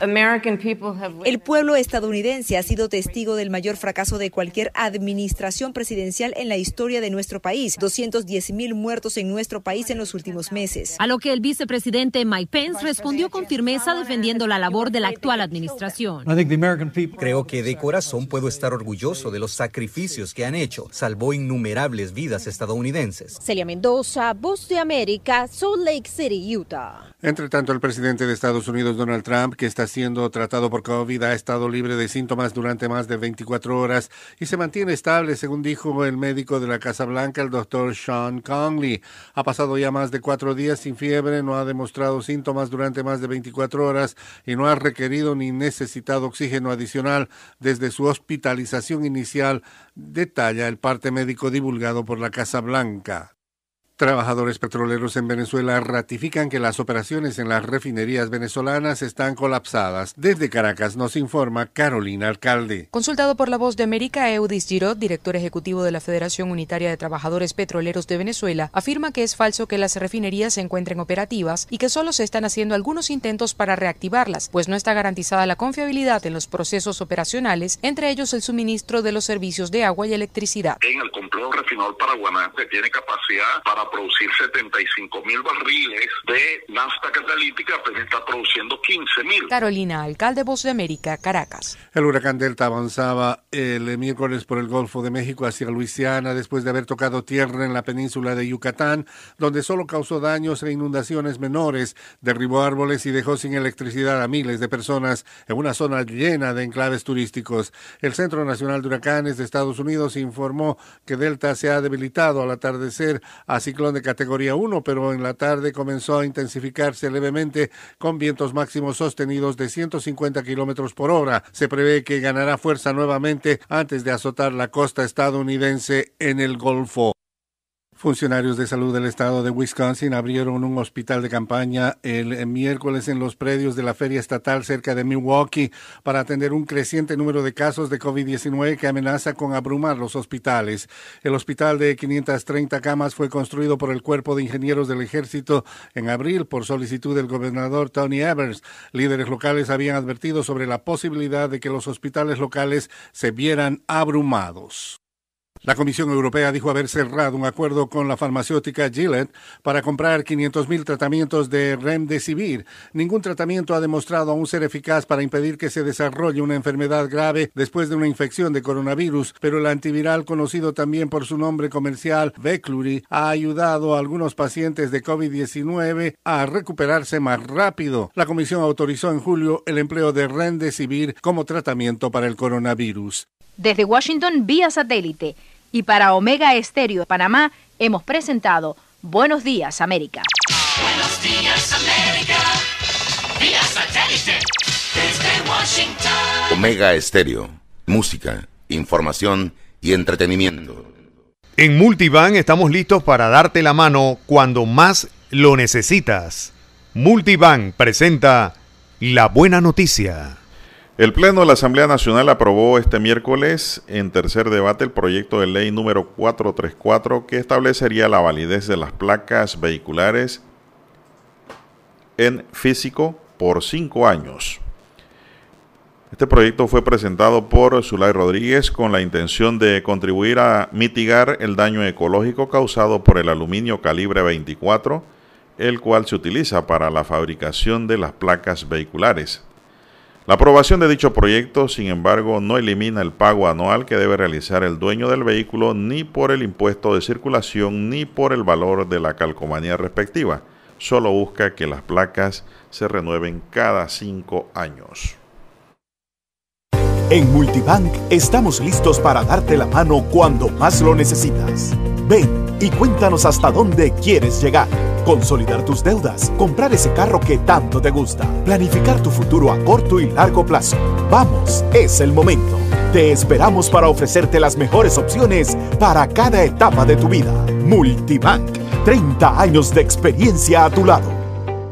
En Multibank estamos listos para darte la mano cuando más lo necesitas. Multibank presentó la buena noticia.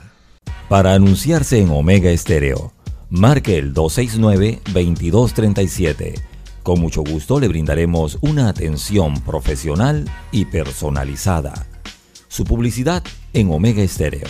La escucharán de costa a costa y frontera a frontera. Contáctenos 269-2237. Gracias. Nosotros investigamos profundamente para informar mejor. Eso quiere decir que en cada corregimiento, como en todo el territorio nacional, nuestros oyentes conocen la verdad completa de lo que ocurre en Panamá y el mundo.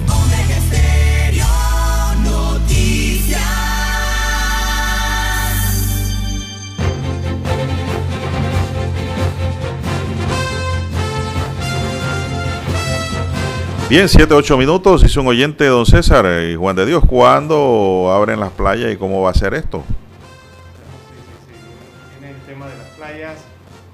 Eh, los análisis que están haciendo eh, son considerar entonces playas sin licor, playas sin escándalos o bullas y también sin, sin llevar eh, muchos implementos a lo que son el área de playas. Así se está estipulando el análisis, por lo menos, de la reapertura de las playas y también de los ríos Don Juan de Dios, porque incluyen a los balnearios, a veces se nos olvida. Y eso va a estar limitado inicialmente, según los análisis, a burbujas familiares. ¿Verdad? O sea, no se permitirán coolers, es lo que se planea, tampoco licor, tampoco equipos de música, equipos de sonido, eh, tampoco busitos, es lo que se está analizando a través del Ministerio de Salud. Eh, salud busca entonces que la, gen- la familia, sobre todo, eh, disfrute de lo que es la playa, ¿no? Y que no se desarrolle esto de los conocidos parking, que es lo que se quiere evitar. Usted sabe lo que son los parking, ¿no? Don Juan de Dios, aquí en Panamá, en buen panameño. Entonces, eh, se tratará de limitar los accesos eh, a las playas en un horario específico y eh, habrá revisiones, va a haber fiscalización y revisiones para las personas que intenten introducir licores o cervezas. Se habla de posibles decomisos, están analizando esa temática y además de las multas ¿no? que podrían incurrir por no cumplir las regulaciones que establezca, eh, diría yo que como un complemento el Ministerio de Salud. Eh, es lo que se tiene estipulado, ya se está analizando sobre el tema. Lo más probable es que la próxima semana se esté anunciando esto. Cuidado que lo van a estar anunciando hasta este mismo fin de semana. Sí, pero en burbuja, Lara. En burbuja. ¿Qué significa en burbuja? En La burbuja familiar que nos hablaron hace Que varios meses no atrás de esto, están ¿no? permitidos los paseos. Ujú, exacto. Eso Los busitos no. No, busitos no, de ningún tipo. Eh, Burbujas familiares que son familiar. familias los que van. Y eso en ¿Cómo carros no? particulares. ¿Cómo implementar eso? Eh, habrá que ser muy, muy práctico, habrá que aceptar muchas cosas.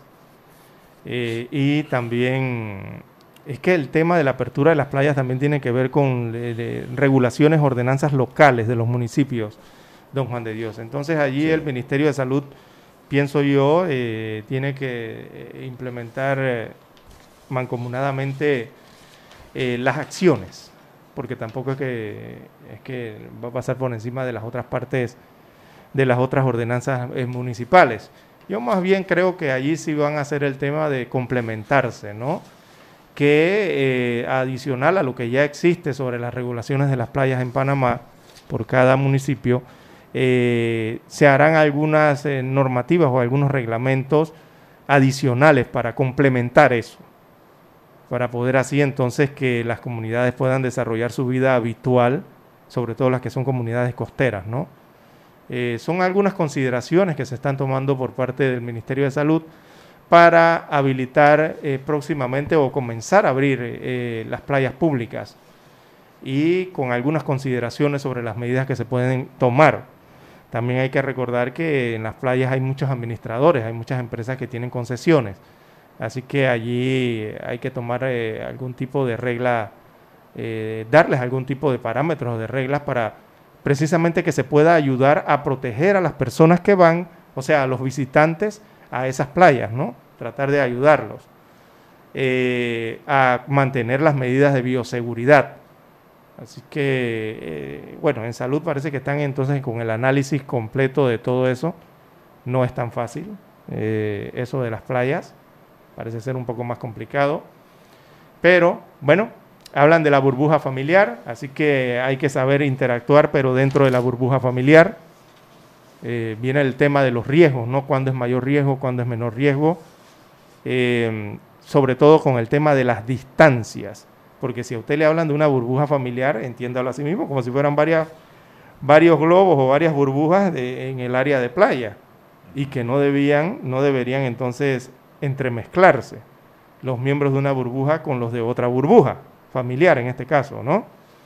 Así que allí, don Juan de Dios, esos protocolos para mí serán algo complicados de cumplir, pero hay que educar a la gente, hay que educar a, la- a las familias, a los que van a ir a las playas, sobre el riesgo que se tiene de no cumplir las recomendaciones que les brindarían las autoridades de salud y las autoridades locales, ya sean las alcaldías o las juntas comunales, ¿no? Porque el riesgo está allí, el riesgo menor, medio o mayor va a estar allí. Así que hay que, en las playas también evidentemente se tendrá que mantener una distancia específica del resto de las otras personas que no conviven con usted. Sí, Así no- que, así que, bueno, vamos a ver cómo desarrollan ese manual, ese protocolo eh, bien especial que van a tener que utilizar para las playas. Pero sí, evidentemente ya lo están analizando y próximamente podría estar dándose un anuncio, para mí que lo van a dar la próxima semana, de la apertura de las playas. Bueno. En realidad el agua de mar no es mala. No, no, el sol y el agua de mar no es mala, por supuesto que no.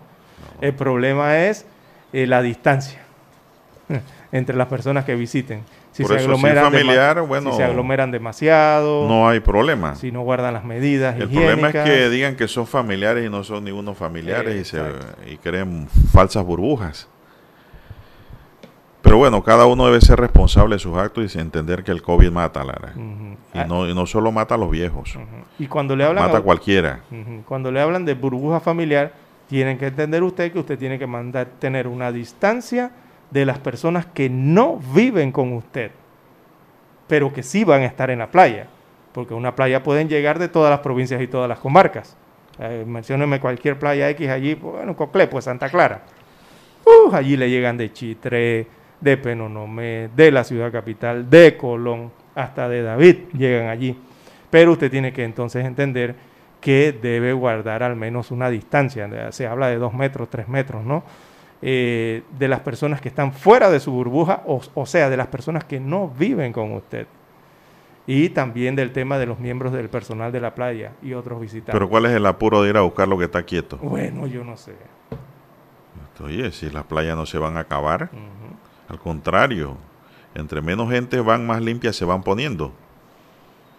Entonces digo, ¿cuál es el apuro? Porque ahí van a tener que tener mucho cuidado, disculpe que utilice dos veces la misma palabra, eh, por el tema de que no se pueden estar compartiendo los alimentos y quizás esa tendencia se vaya a dar dentro de la playa. Los mismos El otro- utensilios. exactamente. O, el que está al lado, oye, que mira que te doy una cervecita, oye, que mira que es que yo te doy un plato de comida, o yo te doy un sobre de un snack. O sea, eso no se puede hacer ya en las playas. El tema de los equipos. Recordemos que hay muchas concesiones en las playas, muchos negocios que se dedican al entretenimiento dentro de las playas, que tienen equipos. Por ejemplo, no sé, usted alquila un jet ski, lo que sea. Eso también tiene su cierta regulación. El otro tema, los juguetes que se llevan. La gente que se pone a jugar fútbol entre ellos y voleibol entre ellos. Sí, pero eh, tampoco estamos de vacaciones, entendamos eso. No es vacaciones. Todo eso tiene, lleva una regulación Eso que hay que cumplir, ¿no? El hecho que las abran no indica que la gente debe acudir en masa para la playa. ¿Qué? ¿A buscar problemas? Bueno. ¿A llevar enfermedad para la casa? ¿O a encontrarse la enfermedad donde no la tenía? Mejor manténgase a distancia en su casa. Si no tiene nada que hacer, quédese en su casa. La cuarentena la van a levantar, Lara, los domingos también ya, ¿verdad? Sí, a partir del lunes, do- el lunes es 12, ¿no? O sea, sí, 12, sí. este domingo hay cuarentena. Este domingo sí hay cuarentena. pero el que viene de arriba, no. Después del 12 ya no. El que viene de más lo arriba yo no. digo. Yo me quedo en mi casa. Quédate en casa si no tienes nada que hacer por la calle buscando problemas. O gastando dinero que no debe gastar. Porque no sabemos si va a haber un rebrote y si ese rebrote cómo viene y si viene más fuerte de lo que hemos vivido. Económicamente nos acaba. Entonces, sigamos con las medidas de seguridad y de cuidado. Y de bi- bioseguridad para protegernos del COVID Así es. del coronavirus. Vamos a la pausa, don Daniel, y regresamos. Esta es Omega Estéreo.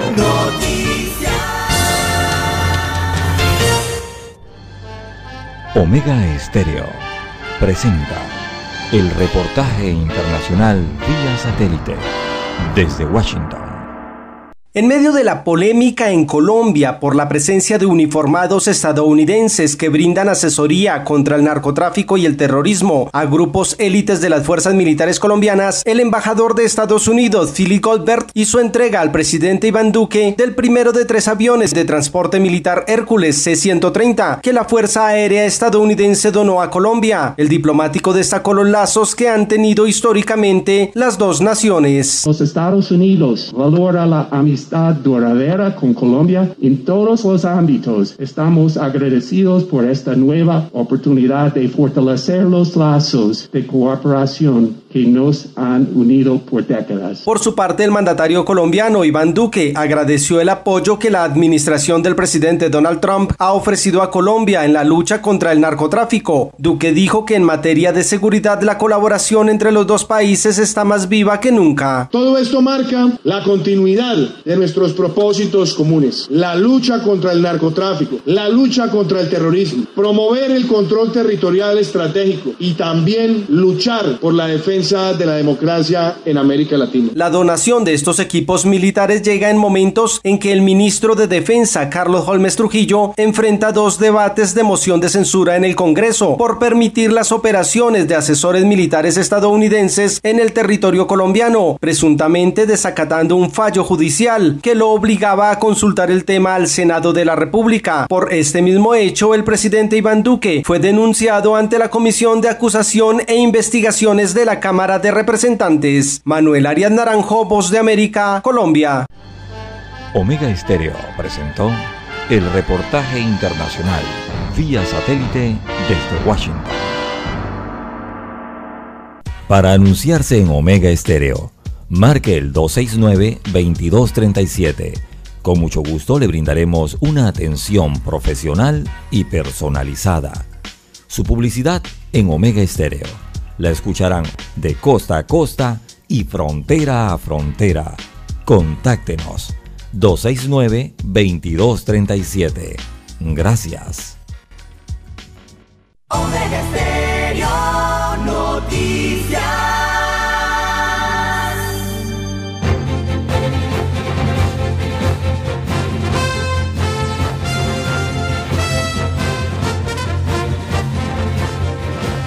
Voz Lara, dice aquí el mentidero de Panamá Press. Son las glosas del periódico digital. Dice que en Tierras Ticas el abogado constitucionalista Fernando Zamora, uno de los ranqueados en ese país, advierten que el presidente Cortizo logró conseguir préstamos con buenos intereses porque tuvo un buen equipo económico y supo negociar sin dejar que el Fondo Monetario Internacional le impusiera a Panamá impuestos a la gente. Nadie es profeta en su tierra, dice. En Costa Rica cometimos muchos errores. Por eso se fracasó. ¿Ha quedado usted impávido? No, revisaba aquí Congelado. algo. Bueno, ya Cortizo aquí dijo que no, no habrá, habrá nuevos impuestos, ni aumento de impuestos tampoco. Espero que eso se cumpla. Sí, es que en los préstamos son los intereses, don Juan de Dios. eh, es- hay que saber negociar el tema de los intereses. También nos dice el periódico que el Minsa pues se ha calzado y se ha puesto las pilas, se ha calzado los zapatos y puesto la correa y ya consiguieron la aprobación del traslado de los 24 millones de dólares para el pago de los turnos del personal médico que estaban esperando Lara su dinero. Son las 7.21 minutos, dígame. Dígame algo bueno, que lo malo ya lo sé. Eh, no, lo bueno ya es bueno, lo malo es lo que hay que arreglar. Ah, bueno. Ya lo bueno, bueno está.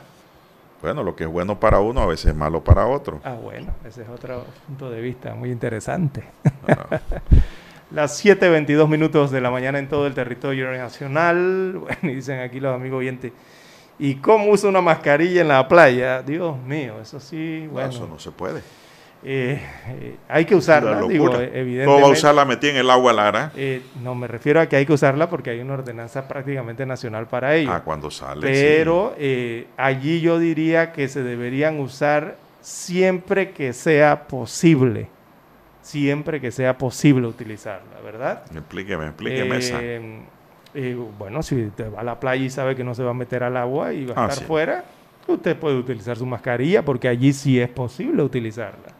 Usted, Pero no usted es se- un nacido seguidor de playas, Lara. Ne- eh, ¿Usted es playero? no, no, no, antes iba bastante a las playas, eh, eh, pero Yo antes iba mucho a la playa, era con mi novia. no, yo antes iba... Superado todas esas fases, ya no voy a ¿Usted la sabe playa. por qué ya no voy tanto a la playa? Bueno, ahora uno se mete en un resort y de uno está en un resort y de todas maneras está metido en la playa, ¿no? Pero antes, don Juan de Dios, el acceso a las playas era más público. Ahora es difícil accesar a una playa Ah, no pública, hay. don Juan de Dios. No hay. ¿Y por qué? Porque desde hace unos años para acá, oiga, todos los que tienen propiedades cerca a la orilla de playa se han adueñado, uno, de las playas, de un, ter- de un territorio que no les corresponde porque es público. Así es. Y dos, han cercado con muros, Las don Juan de. Dios, todas las entradas que eran públicas. Así es. Y lastimosamente ni los municipios ni el Estado en general eh, ha buscado una forma de solucionar eso y, con- con- y conseguir otra forma de acceso a las playas que deben ser públicas. Es que las playas deben tener servidumbres de paso. Exacto. Y eso corresponde a los gobiernos y al Estado en sí, en realidad, establecer esas servidumbres de paso para ir a la playa.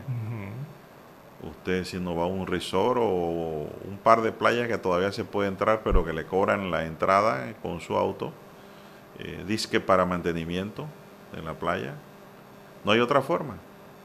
Pero un gobierno realmente eh, serio, fuerte, incuestionable, puede establecer las servidumbres de paso para entrar a la Mire, playa. En otros países, Porque para las servidumbres son obligatorias. Sí, en otros, ut- usted va Sobre todo la de paso. Usted va a Miami, se va a Chile, se va a cualquier país, la gran mayoría. ¿Usted qué es lo que nota cuando usted va a las playas?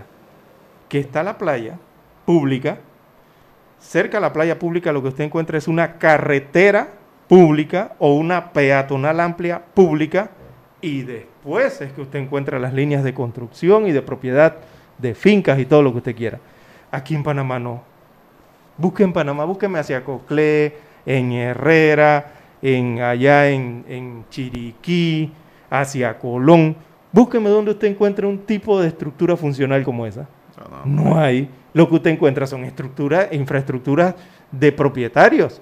Porque aquí lo que vemos es que hay viviendas, infraestructuras de, de esas viviendas que están sobre la servidumbre pública, que están sobre el espacio público, y lastimosamente los dueños de estos terrenos colindantes a las servidumbres, sí, eh, hay que decirlo clarito, se las toman, prácticamente se las Bueno. roban. Y las autoridades mirando hacia Las otro tienen lado. prestadas, Lara, porque las tienen que devolver en algún momento. Pero Eso no es entonces, ellos. ¿cuándo si yo no puedo accesar a la Bueno, playa porque están esas infraestructuras allí? Entonces sepa elegir en el próximo gobierno. Eh, entonces, ¿qué Busque pasa? otro camino para ¿Qué ver si le va mejor. ¿Qué ocurrió con los burgomaestres, los alcaldes? Usted está yendo por el mismo camino. Los alcaldes que tienen que estar pendientes de eso, de los que tienen que ver con la línea marítima, la autoridad marítima de Panamá, y, y con todas esas situaciones, tal MIBI tiene que ver en Bueno, eso, yo creo. Aquí me informa don Entonces- Roberto Antonio Antore Díaz que Suntrack cierra la calle en Arraiján a la altura del Super Extra.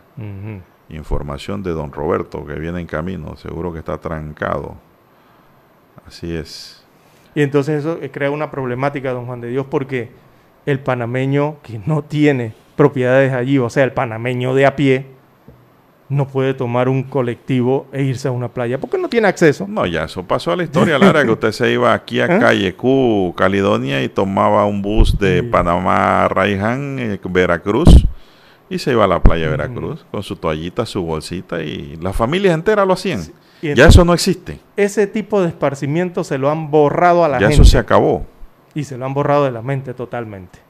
Es una lástima, ¿no? Lo que ocurre con nuestras playas y toda esa cantidad de muros y condominios y PHs que cierran las entradas públicas, que se las hacen exclusivas para sus miembros, cuando no debe ser así porque es espacio Dice una público oyente aquí, y de tantas otras cosas más que ocurren. Dice ¿no? un oyente, eso pasa mucho en Coronado.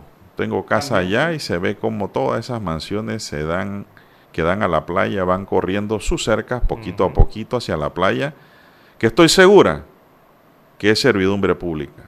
Solo el año pasado vi cómo levantaban un muro más afuera.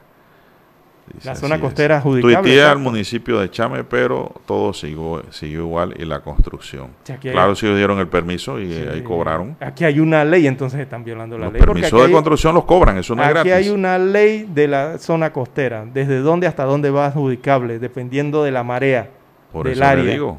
Eh, y, y entonces, ¿qué ocurre aquí? Eh, eh, violan hasta la propia ley, pues, lo- lo- las autoridades. No, hombre, ¿qué tal? yo no sé qué está ocurriendo aquí. Y así hablamos entonces de activar el turismo. Pero ¿qué turismo vamos a hacer? Ah, de resort.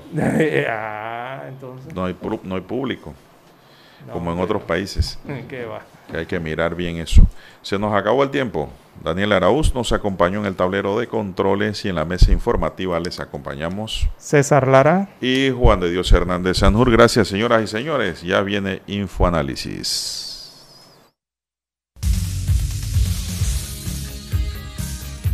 Hemos presentado Noticiero Omega Estéreo, el primero con las últimas. el más completo servicio de noticias nacionales, de la región, mundiales y deportivas.